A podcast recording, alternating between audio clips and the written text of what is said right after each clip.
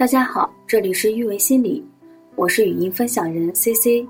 今天我们来分享一下前段时间大学生约访的一些感悟。老师，教师节快乐！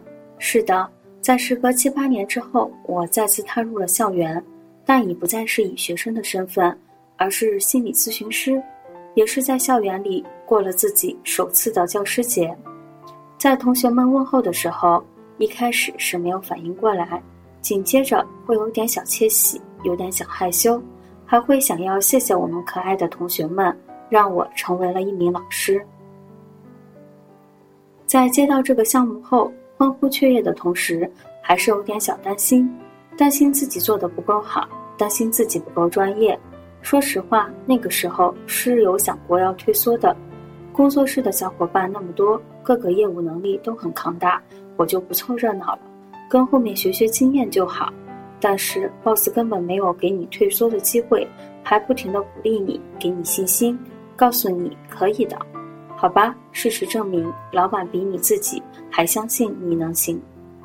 为了能把这件事情做好，除了必要的岗前培训外，还抄了山东学霸的课后笔记。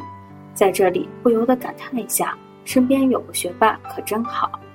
我们还进行了小组讨论，恶补内容，找 BOSS 业务支持，同时也找过去年参加过项目的小伙伴讨要过经验。当然，还少不了必要的小抄，随时提醒着一些重要的信息。是的，你没有看错，是小抄。为了做得更好，我们拼尽了全力。回过头想想，我们已经尽力做到了目前为止自己最好的状态了。怀着忐忑的心上了战场，半天下来，说实话，不紧张那是不可能的，但是也不会胆怯了。问问题以及抓重点的能力会更为精准。接下来的几天就是有条不紊的进行着，约谈的时间会比平时咨询的时间少很多，而信任感的建立则是需要时间的。我们要做的就是在这短暂的时间里，获取自己想要的信息。人们总是说，一千个人心中会有一千个哈姆雷特。同样的，每个学子身上都有自己独特的气质。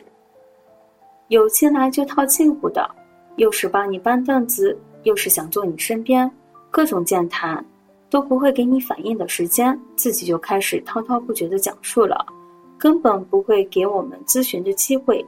而我们需要做的，就是在他的陈述中找到有用的信息。并且见缝插针询问我们想要知道的东西。也有那种腼腆的同学进来后，会坐在离你比较远的地方，并保持一个安全的距离。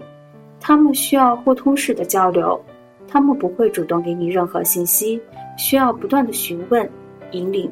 典型的，你问一句，他回答一句，或是给他一个话题，延展叙述。然后捕捉我们想要的信息，还会有那种问什么都说挺好的，没有什么特别开心的事情，同样也没有什么特别悲伤的事情，似乎看淡了一切。这一类型的孩子，也许是真的心态很好，生活状态也很好，一切对他们来说都挺好的，但也不排除伪装的表现。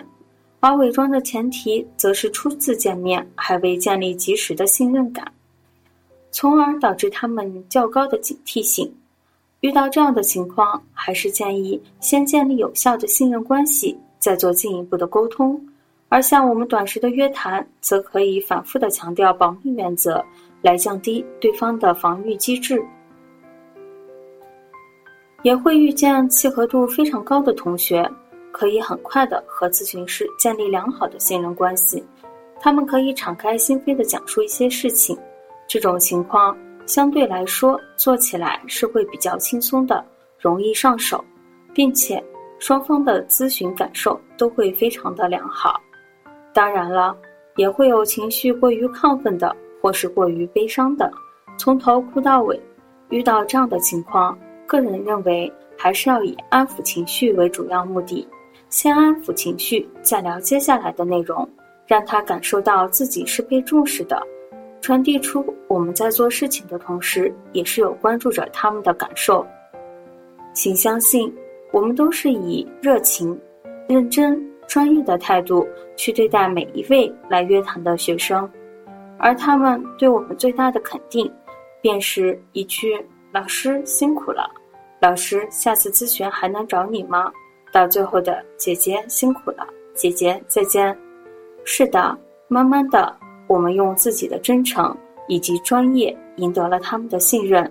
同样的，他们的肯定也给了自己坚持下去的动力及勇气。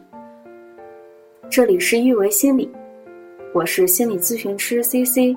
虽然我们只是心理学界的一个小树苗，但是我们努力做到最好，用真诚的态度、客观专业的方式，向每一位愿意关注我们的人分享一切你想知道，而我们又恰巧知道的心理学知识。请记得，不管你在哪里，世界和我陪伴着你。